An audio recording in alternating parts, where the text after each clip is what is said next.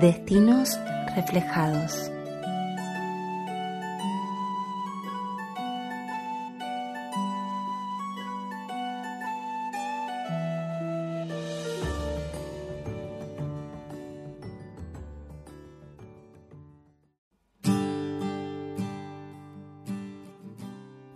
Te invitamos a encontrarnos en un espacio donde la realidad oculta, llena de misterios y enigmas, se manifiesta.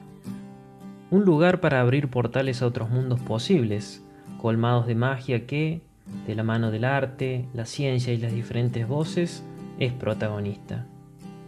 Te proponemos recorrer un universo paralelo, habitado por hadas y duendes, que cuentan historias y leyendas de otros tiempos una dimensión inexplorada, donde surgen las emociones a través de espejos en la noche, de cantares a la luna llena, hechizos verdes y otras hierbas ancestrales.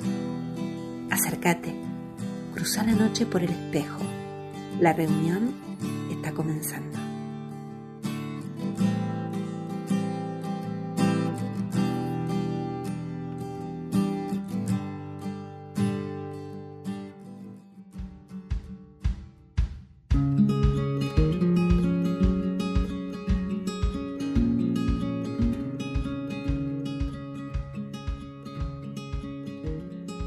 Los reflejos nos permiten reconocer el sendero, porque necesitamos de un otro para descubrir quiénes somos.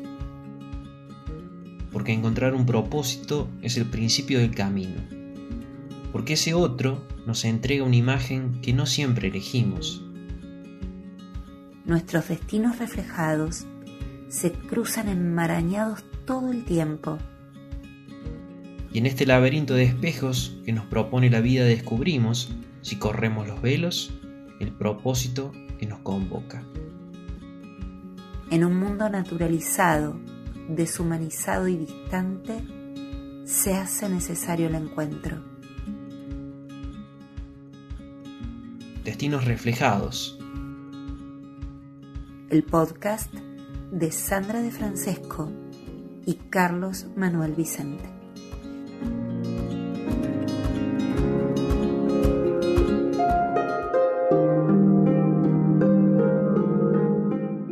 Bienvenidos a nuestro primer podcast. ¿Cómo estás, Carlos? Buenas noches. Buenas noches, Sandra. Buenas noches a todos aquellos que nos están escuchando. Muy feliz de estar aquí en este encuentro. Por fin comenzamos. Por fin comenzamos. Dimos bastantes vueltas para comenzar, pero aquí estamos. Dimos bastantes vueltas porque, bueno, eh, dicen que lo bueno se hace desear, así que... ¿Será? ¿O porque nuestros espejos no funcionaban bien? Quizá la pandemia ha hecho que los espejos no funcionen bien tampoco, pero tenemos que decir que justamente esta cuarentena es la que nos ha permitido encontrarnos y estar aquí en este momento con todos aquellos que nos escuchan también. Sí, realmente, y es realmente un verdadero placer eh, estar reunidos. Eh, la magia nos convoca, también nos, nos convoca la poesía, la literatura, eh, la naturaleza, la vida. Nos convoca el arte, el conocimiento, todo lo que. todo lo bueno que, que pueden hacer los seres humanos. Justamente en estos tiempos es necesario encontrar esas cuestiones que nos conectan y que tenemos que resaltar.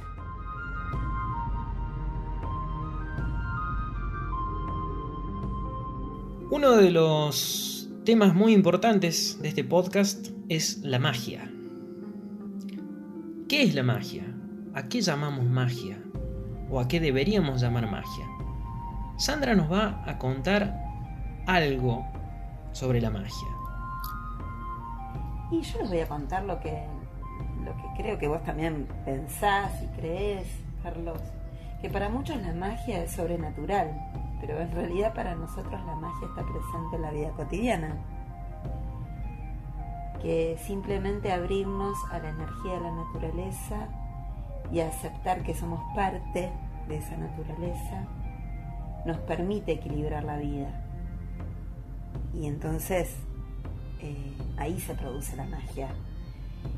Y hay un camino que nosotros creemos que, o, al menos eh, nos gusta llamarlo camino verde, que nosotros, hechiceros, consideramos que la magia es algo absolutamente natural y cotidiano. No es para nada, para nada sobrenatural.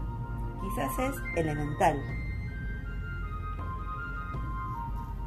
Eh, por ejemplo, si preparas un, un tecito de romero para el dolor de cabeza, podrías decir que es medicina natural. Sin embargo, es un hechizo a la naturaleza. El romero te aporta esa esencia eh, y te conecta con lo que puede curar en vos. Cada acto es un acto de magia y la magia es la vida misma. ¿No te parece? Sí, coincido con, con esa definición o concepto de la magia. Y de hecho, yo muchas veces me pregunto en qué punto la humanidad se alejó tanto de la naturaleza y se fue, digamos, en ese camino de la ciencia, siendo que cuando uno indaga un poco, se da cuenta que muchos de, los fármacos o de los tratamientos que se utilizan hoy en día en la, en la medicina occidental tienen su base en elementos naturales. Después obviamente hay otras cuestiones químicas. Pero parece ser que en algún punto la humanidad en su recorrido se alejó de la naturaleza y la terminó considerando como algo mágico, pero en el sentido de que es sobrenatural o que está alejado de la realidad. No sé vos pensá, Carlos, disculpa, ¿no? Pero vos pensá que eh, nuestra mitología, los cuentos, el, medioevo en sí, todo lo, escrito en el medioevo y lo, producido a nivel literario nos va a llevar eh, a la vida de los elementales, a los cuidadores de los cuatro elementos básicos. Son el fuego, el agua, la tierra y el aire. Y bueno, ese mundo de hadas, duendes, gnomos, eh, sílfides y demás, eh, termina siendo hoy eh, una caricatura que quizás se cuenta en, alguna película importada, pero, pero en realidad perdimos esa, conexión con esa esencia y con esos cuidadores elementales. Bueno, hay muchísimos, muchísimos seres que tienen conexión con ellos.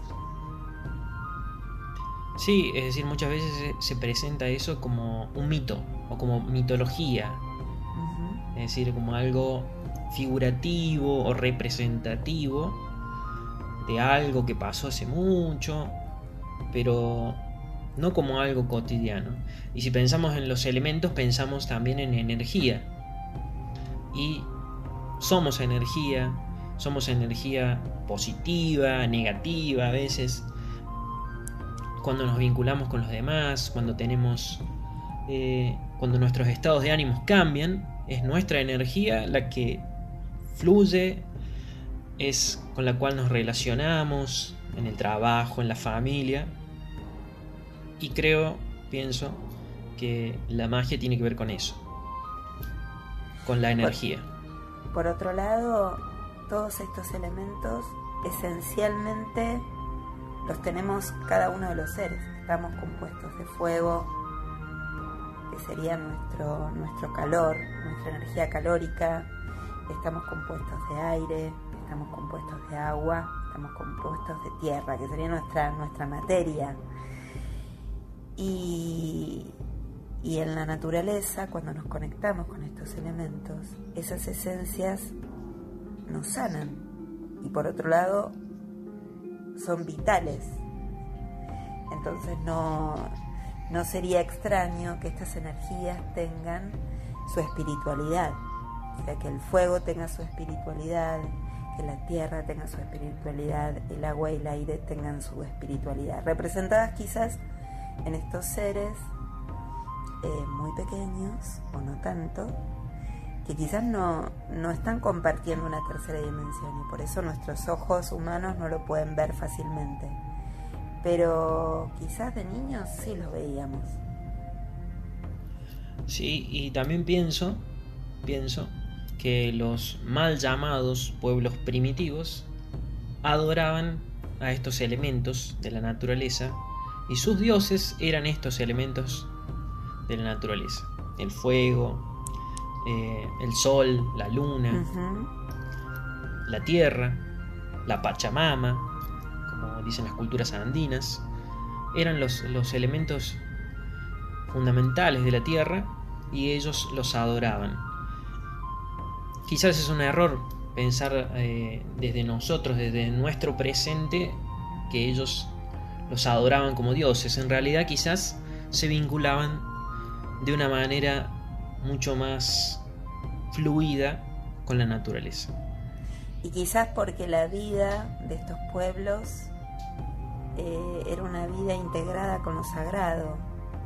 Nosotros escindimos lo sagrado en, en las religiones y sus prácticas y nuestra vida es mundana. Cuando tu vida cotidiana se torna sagrada, todos los elementos esenciales que integran tu vida también lo son.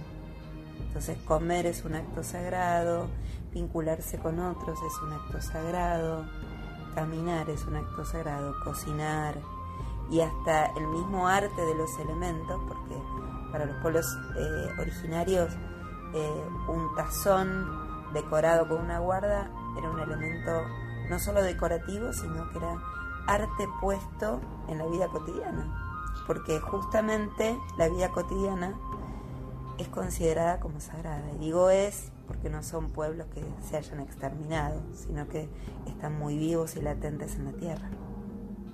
Sí, tristemente tenemos que decir que hoy en día hay algo que siempre se interpone a la hora de, de nuestra vinculación con, con lo cotidiano, es decir, como bien dijiste, la alimentación o el tiempo libre. Lamentablemente vivimos en un mundo material, pero en otro sentido, no como, como estos pueblos, sino que vivimos en un mundo de donde para acceder a todo necesitamos un elemento que es el, el dinero, el, el elemento material de este mundo capitalista. El dinero, el capital, el, eh, la maquinaria, eh, la, urbanización, todo eso nos va eh, atomizando, ¿no?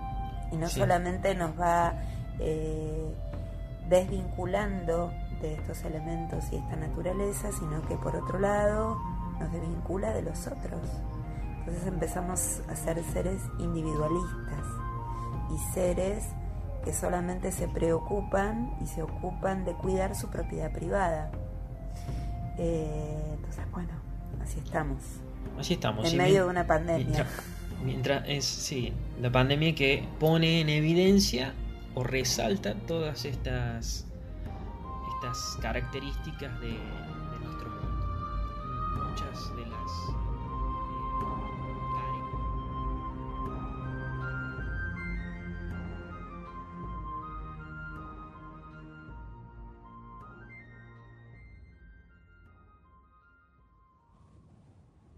como un hombre caminando solo por el valle de la muerte, con las aves agoreras mirando siniestras, así muchas mañanas me escurro entre los primeros rayos de sol. Sin hogar y marchando lo incierto, solemnes mentiras conforman horas vacías de conversaciones hastiadas, cruzar el umbral otra vez, una noche distinta evitando un mañana peor pasos cansados por la tierra de tánatos sonreírle quisiera al fin pero mi alma jamás encontrará su descanso. La libertad tiene un precio salvar cada día con el sinsentido de vivir.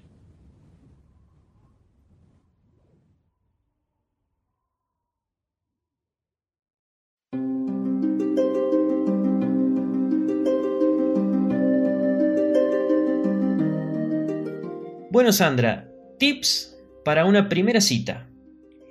Tips para una primera cita. Ah, es una instancia de nervios para cualquiera, ¿no?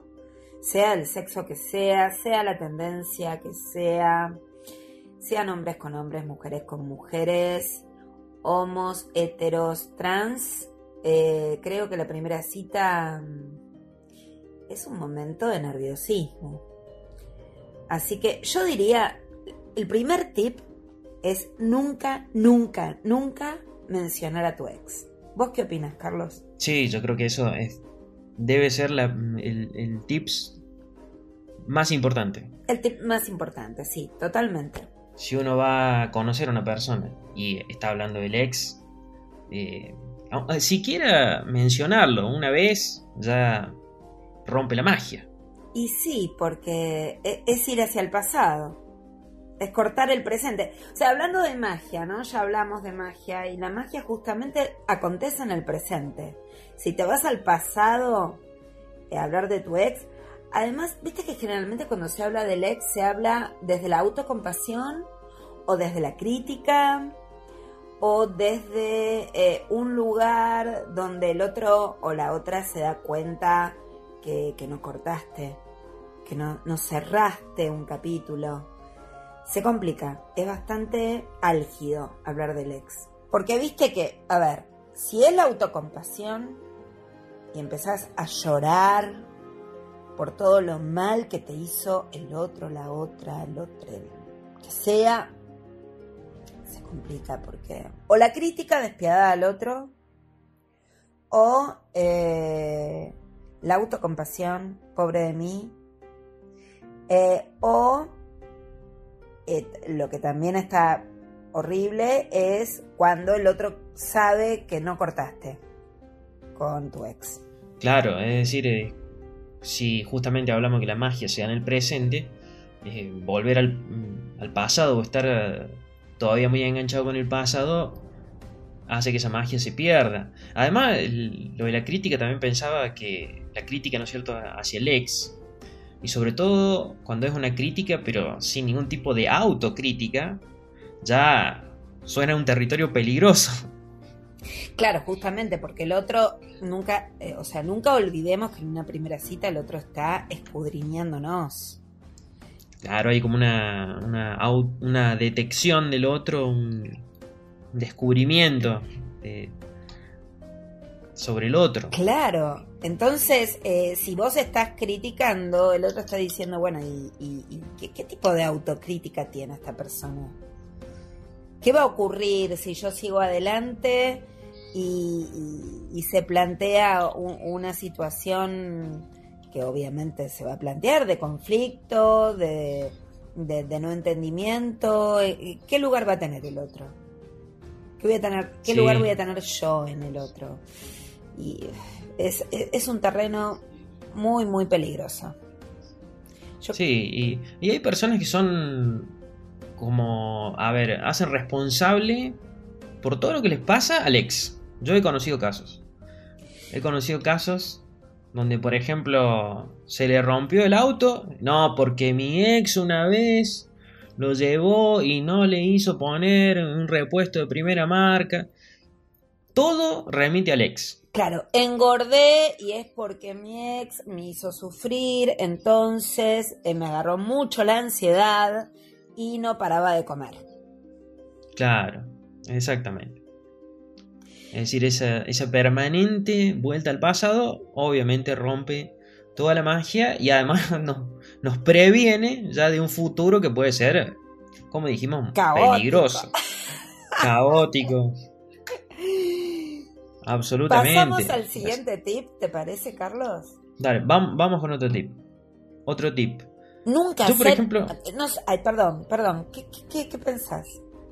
No, eh, yo eh, lo que pensaba, ya que esto es. Eh, estamos haciendo un podcast mientras nos divertimos. ¿De dónde sacamos todos estos tips? Porque no es que nosotros tenemos el conocimiento sobre primeras citas. ¿De dónde lo sacamos? Mira, esto en realidad lo sacamos de eh, una actividad que hicimos colectiva hace tres años con gente en, el Face. Yo había puesto eh, algunos tópicos, ponía para hacer cuentos o para hacer listados. Y una vez se me ocurrió poner eh, consejos para una primera cita. Y surgieron estos tips, y, bueno, los tips que vamos a tratar en este podcast y muchos más. Eh, nos llamábamos los transhumantes. Eh, así que a todos ellos, a los que estén escuchando el podcast y, sean parte de los transhumantes, gracias. Bueno, eso es, muy interesante contarlo, es muy bueno, porque es también la idea de, de futuros temas a tratar en este podcast, de que aquellos que nos escuchan sean partícipes, protagonistas de, estas charlas.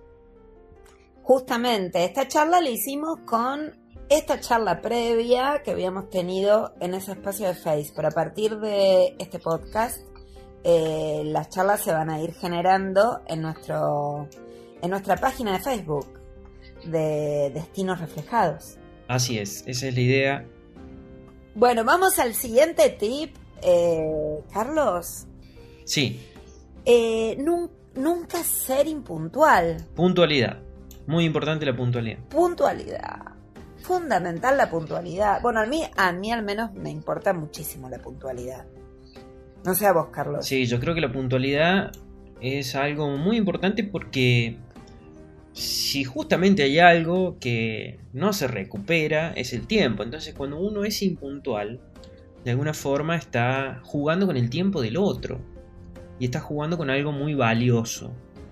Entonces, pensándolo desde, desde ese lugar, desde que si el tiempo es tan importante, o al menos yo lo considero muy importante, creo que la puntualidad eh, dice mucho. Dice mucho por el respeto sobre el otro. Yo creo, claro, porque el tiempo no se recupera. Y si vos le estás haciendo gastar tiempo al otro, eh, ya empezamos con una falta de respeto. Una falta de respeto grave a mi modo de ver. Quizás para algunos puede ser como exagerado, pero yo lo considero así. Jugar con el tiempo del otro, hacerlo esperar, es grave. Ya es, eh, es demasiado. Y ya podríamos pasar por el siguiente tip. ¿Vos tenés alguno de los que habíamos compartido? ¿Cuál elegís? Yo elegí de todos estos tips que me compartiste. Por ejemplo, esto de no arrancar a lo grande. Es decir, no arrancar, digamos, primera cita, el restaurante, el mejor restaurante de la, zona, del barrio, de la ciudad. Eh, esto de mostrar como algo que uno no es. Esto va de la mano, ¿no es cierto?, de la honestidad que después no se puede sostener en el tiempo. Tal cual, Carlos. Eh, y no solamente el tema de, de, del ostentar con el dinero, sino ostentar con la palabra, con las anécdotas, con la vestimenta, lo que uno no es. Porque eso cae, cae y al final, eh, en vez de una cita de conocimiento, es una cita de mentiras. Claro, es, es casi como una, una ficción. Una... Sí, sí, sería como... ¿Cómo explicarlo? Más que una ficción, estás estafando al otro si vamos, nosotros somos bastante, me parece, Carlos, que en esto coincidimos, somos bastante exagerados. O sea, la impuntualidad de cinco minutos es como mucho para nosotros y esto es una estafa. Es una estafa, exactamente. Lo vamos a tirar directamente una estafa porque...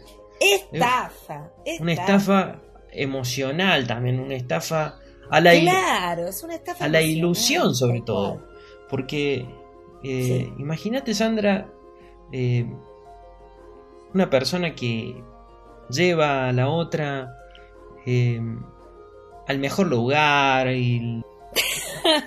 a lugares eh, muy ostentosos, muy caros de la ciudad, claro. Paga las, mejores, eh, los mejores tragos y le hace los, mejores regalos y de pronto resulta que está en la bancarrota esa persona. Claro. Quizás pidió prestado. Pidió prestado. O, sacó un adelanto de haberes. Pidió el adelanto si tiene un sueldo fijo. Exactamente, entonces luego desaparece hasta que cobre el siguiente salario. claro, o quizás hasta que conquista al otro, ¿no? O a la otra persona. Eh, hasta ahí llegó. eso es un buen punto, porque justamente ahí cuando ya pareciera que uno hace todos los méritos para conseguir algo y luego cuando ya está obtenido, ya está. Y va de la mano también. Sí, va de la mano, no sé, me- perdón, ¿no? Pero me parece que va de la mano de la objetivación del otro. Exacto, eso, eso iba a decir justamente. Eso ibas a decir. Claro, es decir, de como si la otra persona fuera algo a conquistar, a obtener, entonces bueno, buscamos todas la- las estrategias, los artilugios y los engaños posibles y una vez alcanzado, como si se pudiera, ¿no es cierto?, cuantificar o, me- o, o, eh, hacer un objeto, el amor, el cariño, una vez que lo tenemos en posesión, ya no es necesario eh, todo ese despliegue, ¿no es cierto? Ya lo conquistamos, es una conquista, Claro. justamente la conquista del otro, eh, la conquista de, de la obtención del otro, el otro objetivable. Es, es muy complejo, si es realmente es una estafa. Claro, ya, ya- Este tip, este tip, si no lo cumplimos, es estar entre ser estafadores u honestos. sí. Yo creo que debe haber un club de estafadores.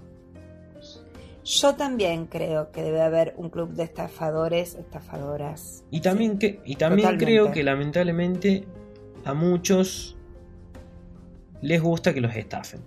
Eso también. Yo, yo he observado muchas veces que hay personas que esperan eso, a sabiendas que después no se va a poder sostener, pero no sé, les genera como algo, una ilusión, algo especial. Parece que, que pasaría por ahí, ¿no? Sí, es digno también de hasta de un, un análisis aparte de esto de que si uno se ha estafado varias veces debería ya estar prevenido, pero pareciera que no alcanzan. No alcanzan las estafas para no volver a repetir otra más. Exactamente, sí, pienso exactamente lo mismo que vos. Pasamos a, a otro Vamos tip? a otro tip. ¿Te Sí, parece? no, no nos quedemos enganchados porque vamos a caer también en la estafa de un, de un solo tip. Exactamente. Bueno, eh, ahora me toca a mí, ¿no? Em, ay, no hablar de penas de amor. Em, no contar cosas que luego puedan llegar a ser eh, usadas en tu contra. Ah, genial. Y esto va, va ligado con el primero, con el no hablar de los sex. Sí, exacto. Amplía el primero, digamos. Sí, amplía el primero. Es como una ampliación del primero. ¿Tenés algo para decir al respecto? ¿O ya lo dijimos en el primero? Eh, no, yo creo que, a ver, eh, no, a no hablar del ex también me parece que esto de no hablar de, de penas de amor también podría agregarse. en general, de- ¿no? Sí, no hablar también, porque a veces usamos en esto de... Hay personas que empiezan como a filosofar sobre el amor y ahí... No, porque... eh, como a hablar de... No hablar de lo negativo, diría yo. Eh, sí, o sea- creo que, que, que, ah, en ningún aspecto. Claro, exactamente. Eh, no solamente del amor, sino de, de nada que tenga que ver con, con el pesimismo. O sea, en la primera cita tenemos que estar bien predispuestos, no mentirosos, pero bien predispuestos, con ganas de disfrutar. Porque además todo lo que uno dice, por más que hable de un tercero, tiene que ver con nosotros. Entonces si uno empieza, no, porque mi hermano eh, está casado hace 10 años y la verdad que no lo veo feliz. Esos, comen esos, esos comentarios Claro, claro. son comentarios como que uno empieza también a hacer ruido. Totalmente, sí. Pasamos Vamos a a otro. otro, porque yo creo que eso ya lo hemos desarrollado con, con esto, con no hablar de la ex y no hablar de penas de amor, eh, no hace falta demasiadas explicaciones. No, no hace falta. A mí me parece, Siguiente. si me permitís, me parece muy interesante esto, muy actual, de no hablar de política, ni de religión. No sé qué pensás. Ni de creencias así muy, muy personales. Sí, no sé qué pensás vos. conocer al otro, ¿no? Y yo creo que son temas eh, em, que a veces nos definen y que podemos descubrirlos desde otras acciones. A ver, eh, yo no podría estar jamás con una persona eh, fascista em, que considere eh, que el genocidio eh, eh, se puede llegar a justificar. Eh, una persona racista, una persona homofóbica. Extremista, claro, homofóbica, no, para nada. Entonces, creo que eso sí es importante, no hablarlo de lleno, pero acorde a, los distintos temas que se van desarrollando, sin ser necesariamente de política o de religión específicos, uno va teniendo una idea de quién es el otro, de cómo es el otro, de qué piensa el otro. Muchas veces desde el humor uno se da cuenta de eso.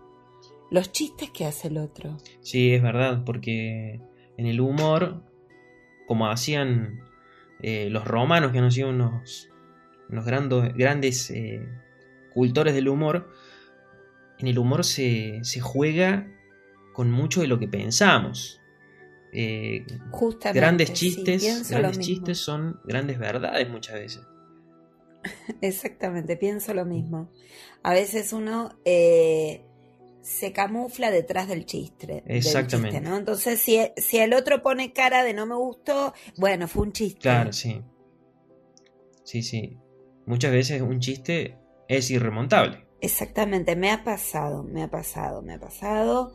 Eh, y también he escuchado anécdotas que le ha pasado a otras personas. Esto de que con los, chistes, con los chistes terminas conociendo al otro y a veces no descubrís justamente la faceta que más te agrada. Claro, yo, me imagino una, situación donde supongamos uno, una persona sale con otra y de pronto todo el tiempo, ¿no es cierto?, haciendo chistes eh, homofóbicos. Eh, claro. ¿Qué más se puede esperar a futuro? Con, y no mucho más. Además, con todo, digamos, eh, el abanico que se desprende desde ya, desde ser homofóbico, ¿no es cierto? Todo lo que se puede esperar de ideas que rodean a esa postura o a esa forma de ver el mundo. Entonces, y ahora yo, yo digo una cosa, Sandra. Sí. Eh, porque, ¿no es cierto? El tip dice jamás hablar de políticos, jamás... Eh, eh, por un lado, sí. ¿no será a veces un, gran favor que nos hagan un chiste que nos... no nos ahorra tiempo?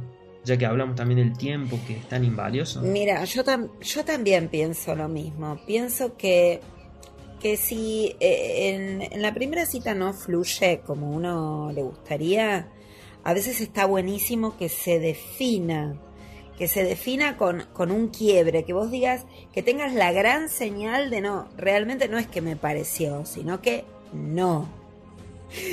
o sea, esa persona sale con un chiste eh, homofóbico y es no, ya, ya lo tenés claro. Me parece que es mejor. Sí, yo creo que justamente no, nos ahorra tiempo. Nos ahorra tiempo. Bueno, y Carlos, eh, te dejo el último tip para vos. Bueno, el último tip a mí que me gustó es este de no tirar frases de letras de canciones o frases en general de poetas, de escritores. ¿Y por qué lo elegí? Porque, a ver, me parece que tiene que ver justamente con esto de ser auténtico, de ser uno mismo que si uno empieza a parecerse a una enciclopedia, qué que cita, cita frases, bueno, es, demasiado académico. Creo que eso puede quedar para mucho más adelante. No digo que sea interesante uno conocer eh, autores, frases, letras, pero una primera cita no me parece. Eh, y mucho menos si uno no tiene la menor idea de la obra, ¿no es cierto? De, no sé, un... Justamente eso te iba a decir, porque a veces uno puede llegar a conocer una frase, pero solo una frase que la encontró en el Facebook. Claro, sí. Y, entonces, cuando eh, lo digo desde el punto de vista del, caballero, ¿no es cierto? La chica dice algo y uno retruca. Ah, ¿viste lo que dice Paulo Coelho? O lo que dice, eh, no sé, William Blake. No, no queda muy romántico, no queda muy... Ni siquiera queda eh, ¿cómo decirlo? Delicado, no queda, No, queda no fuera queda- de lugar. Fuera de lugar, sí. Sí, tal cual, tal cual. Como, como muchas otras cosas que en una primera cita podrían llegar a quedar fuera de lugar, pero creo que eh, quedaría para otro podcast. Sí, me- eh, nos quedan muchos tips para otro podcast. Sí, realmente. Y ¿sabes qué se me, qué se me ocurre ahora, Carlos? Que podríamos Sí. pedirle a los oyentes que piensen y que nos vayan comunicando a través de la página de, de Facebook. em, ¿Cómo sería una primera cita en tiempos de pandemia? Sí, excelente, me, me parece excelente porque cambió todo. Cambió todo, todo, Cambió todo. absolutamente todo. Ya no puedes ir a un bar, ya no puedes ir al cine, eh, tampoco te puedes acercar, tenés que eh, mantener el distanciamiento. Bueno, no sé vos eh, cuáles serán las pautas eh, allá donde vivís, en Tras la Sierra, en Córdoba. Yo vivo en el conurbano bonaerense. Hay seguramente grandes diferencias. Bueno, de todo esto podemos hablar eh, en el siguiente podcast. En el siguiente podcast y podemos invitar, ¿no es cierto? Entonces a que a través de las redes nuestros oyentes participen pensando en esto. ¿Cómo sería una primera cita en tiempo de pandemia? Y sí, es interesante esto también la diversidad de escenarios que tenemos en nuestro país. Sí, en nuestro país y fuera del país, porque seguramente tenemos oyentes que no están en la Argentina. ¿Cómo lo viven? Creo que esto de la primera cita da para muchas más charlas. Porque me imagino que las costumbres en un- una cultura diferente, en un país diferente, no ha de ser lo mismo, ¿no es cierto?, lo que uno pretende, espera o va a hacer en una primera cita. Sí, y, y bueno, yo, yo concluiría, al menos eh, en esta primera parte de la charla, en que lo más importante es ser uno mismo, ser auténtico, eh, darse a conocer realmente como uno es, eh, no solamente para ser honesto con el otro, sino realmente para poder estar bien y tranquilo, tranquila y, y fluir. Sí, yo creo que si vamos a rescatar algo es eso. Eh, para englobar a todos estos tips, eh, en vez de decir qué es lo que no hay que hacer, yo diría hay que, ¿Qué es lo que hay que hacer? hay que ser honesto por empezar. Ser uno mismo. Y si el otro, ser uno mismo. y si el otro eh, no nos elige o si uno no es correspondido, y bueno, eh, hay mucho tiempo, No será. hay mucho tiempo y camino por, claro, hay mucho tiempo y camino por seguir recorriendo. Y otra cosa que dijimos al principio y que creo que hay que resaltar es eh, centrarse en el presente. No adelantarse, no traer el pasado, ni tampoco proyectar demasiado futuro. Vivir el presente, que es donde la magia se presenta.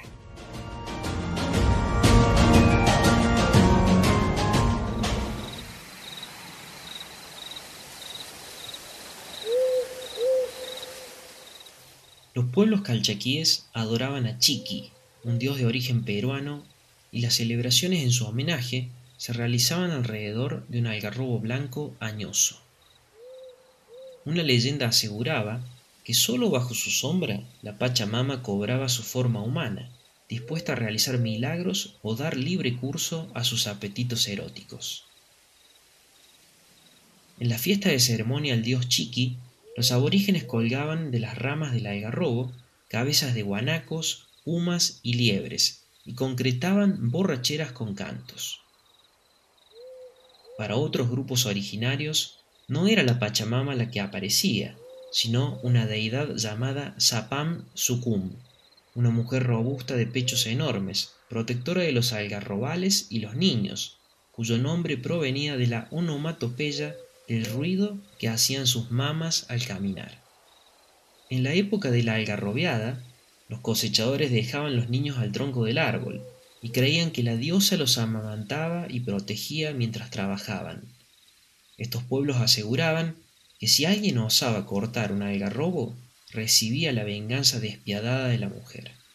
Hasta los tiempos recientes, en los valles calchaquíes se considera sagrado al algarrobo. Cuando se realiza un desmonte, se va dejando al más alto sin cortar para que proteja los cultivos. Al momento de la siembra, se coloca en una bolsa un puñado de semillas bajo su sombra, colgando de las ramas. La creencia dice que asegura una buena cosecha, aunque otros piensan que es un ritual que previene de la venganza de un espíritu malo que vive en el árbol por los demás algarrobos talados.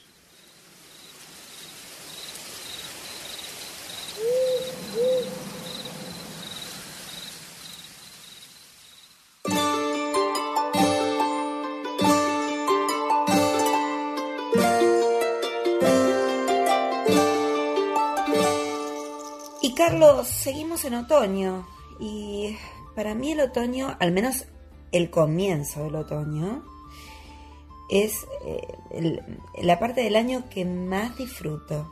Digamos, fines de marzo, todo el mes de abril.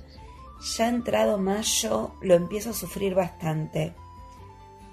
Mm, bueno, el otoño. cómo lo vivís el otoño? Creo que es una estación, al igual que, que la primavera, que me agradan en el sentido de que tienen como un equilibrio en lo que es eh, la temperatura para uno hacer actividades. Eh, no tienen, digamos, los extremos como, al menos acá donde vivo yo, en el verano el calor es muy marcado y luego cuando viene el invierno se empieza a hacer sentir.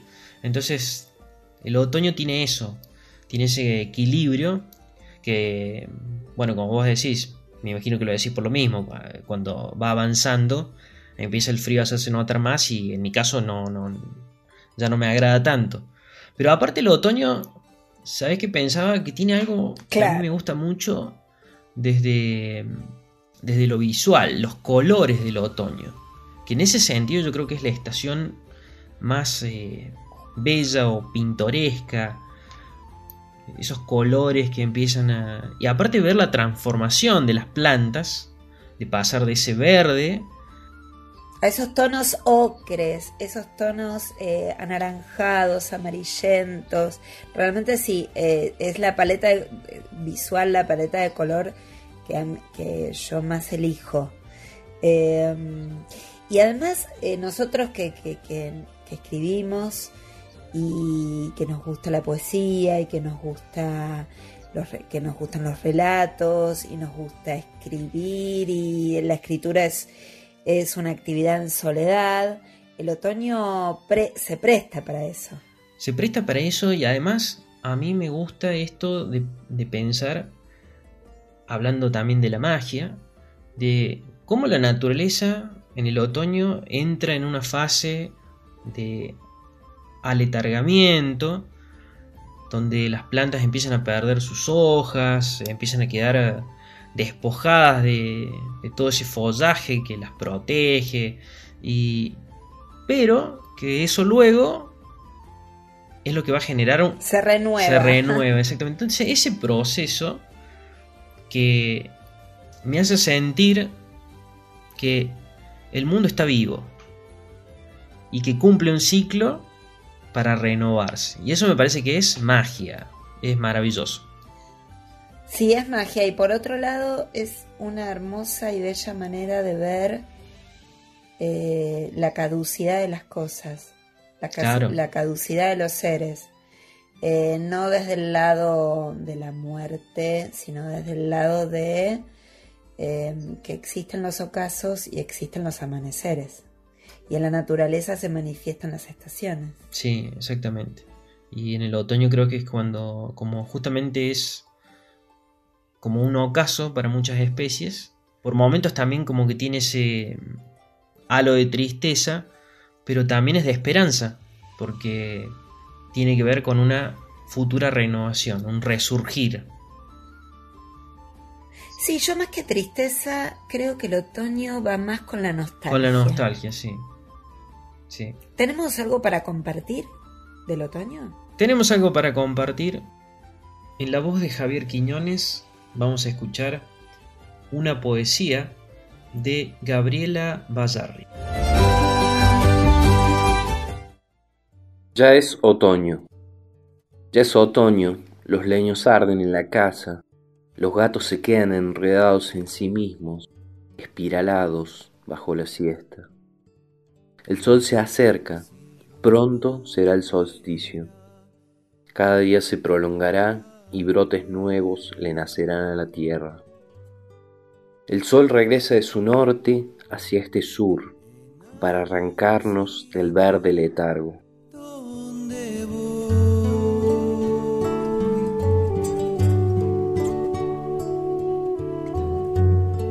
Tal vez mi sueño sería cierto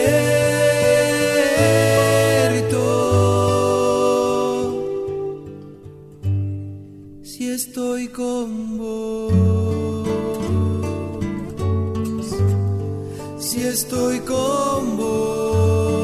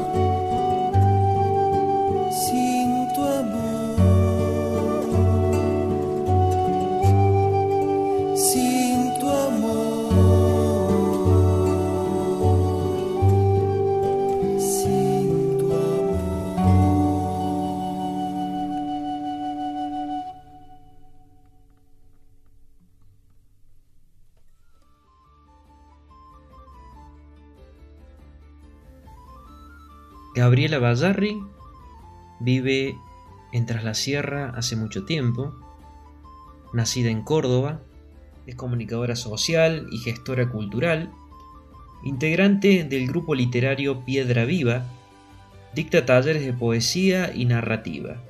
Integró el consejo de redacción de la revista Asueto, Hojas de Poesía.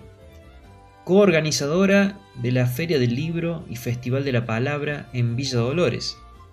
Ha publicado en poesía Lazos, Palabras Silvestres, Vuelo, Presagios y Libro de las Estaciones. El poema que escuchamos integra su último libro, La Luz Extraviada. Acabamos de escuchar Hojas de Otoño. Letra y música, Hugo Jerez. Arreglos de vientos, Daniel Ollanarte. Y en voz, Maxi Doval.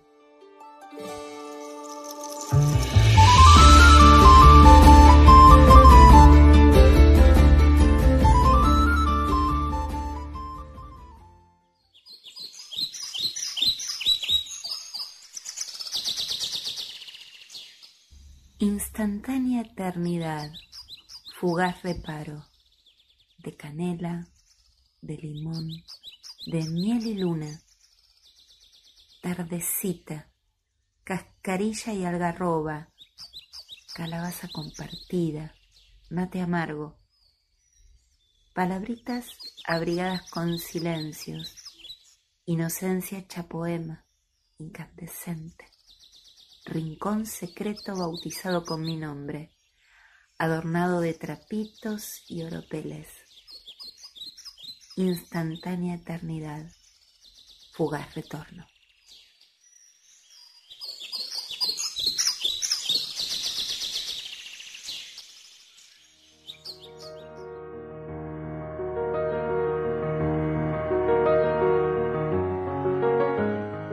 Sandra, te quiero preguntar algo.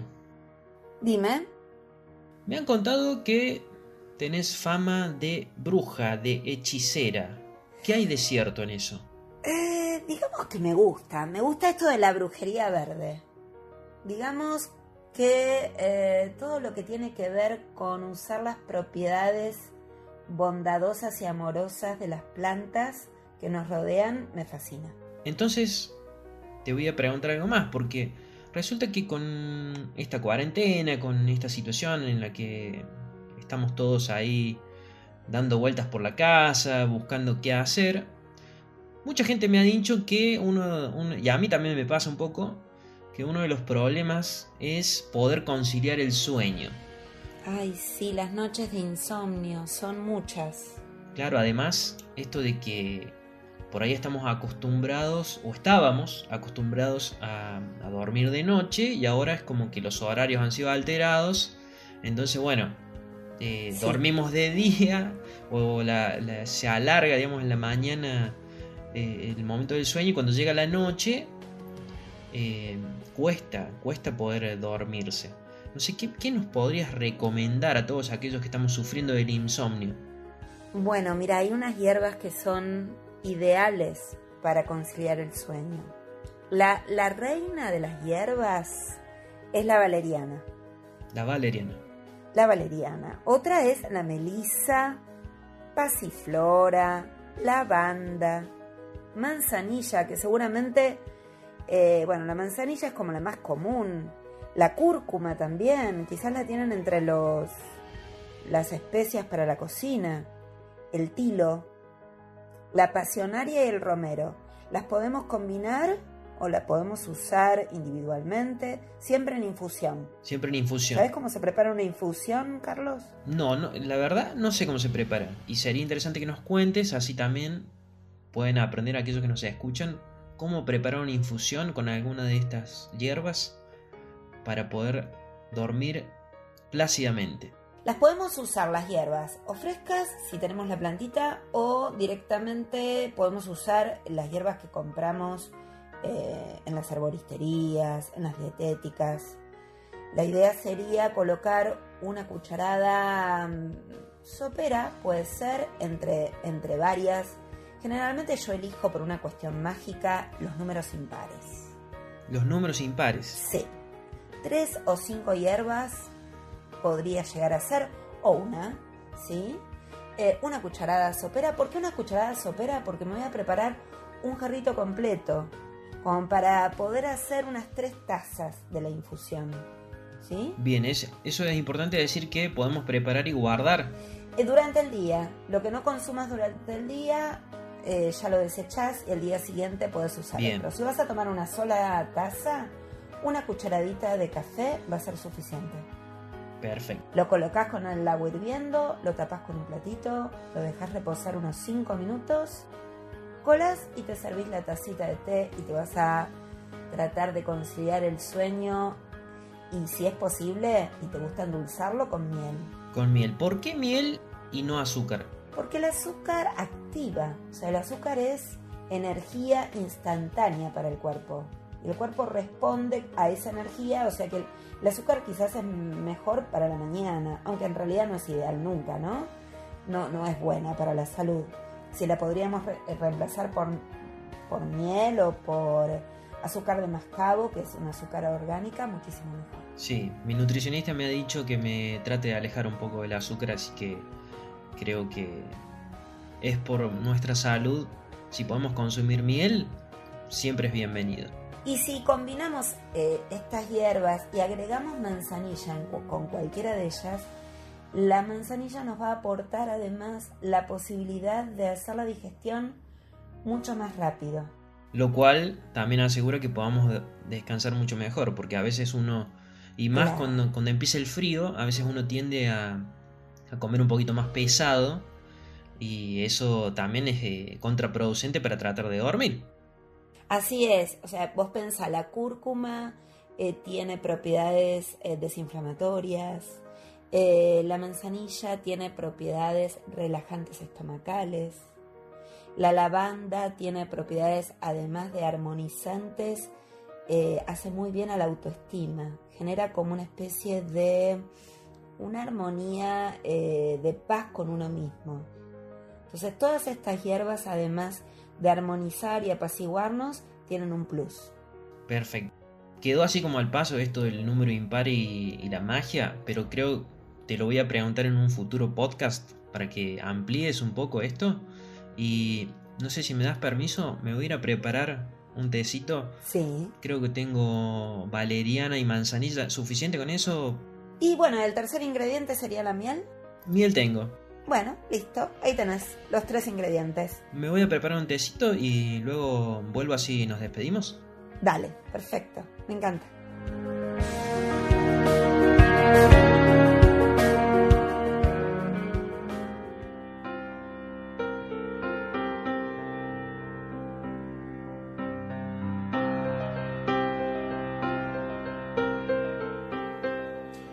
¿Y Carlos, viniste con el tecito? Ya volví acá con el tecito, ya listo para despedirnos. Venía pensando que se nos pasó volando el primer programa.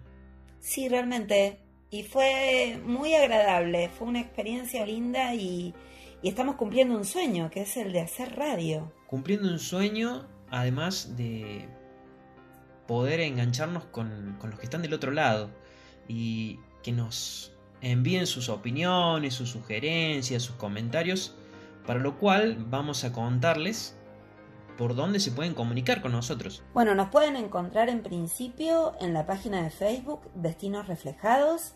Ahí pueden dar like. Ahí vamos a estar subiendo pequeñas pastillas de adelantos de programas. Vamos a estar proponiéndoles participaciones que pueden hacerlas directamente en el muro eh, para ir armando secciones de programas siguientes. Eh, van a encontrar fotografía, van a encontrar linkeos de las personas que fueron participando y que van a ir participando a futuro de estos programas. ¿Qué más, Carlos? Bueno, la idea es esa, de que los próximos programas los vayamos haciendo con la participación de todos aquellos que nos están escuchando. Es importante decirles que tenemos un correo electrónico, destinosreflejados.gmail.com, donde nos pueden enviar todo aquello que se les ocurra, desde producciones literarias hasta comentarios, opiniones, todo lo que quieran nos pueden enviar. Y también decirles que vamos a tener habilitado los canales de YouTube. Tanto Sí, ¿el tuyo cuál es? el mío es Carlos Manuel Vicente y el tuyo Sandra, De Francesco. Sandra de Francesco, donde también va a estar el podcast para que lo puedan escuchar. Y por supuesto, en Spotify pueden buscar Destinos Reflejados. Allí los martes a las 22 horas va a estar habilitado para que escuchen cada programa nuevo. Y lo pueden escuchar cuando quieran y lo pueden escuchar de apartecitas y lo pueden compartir.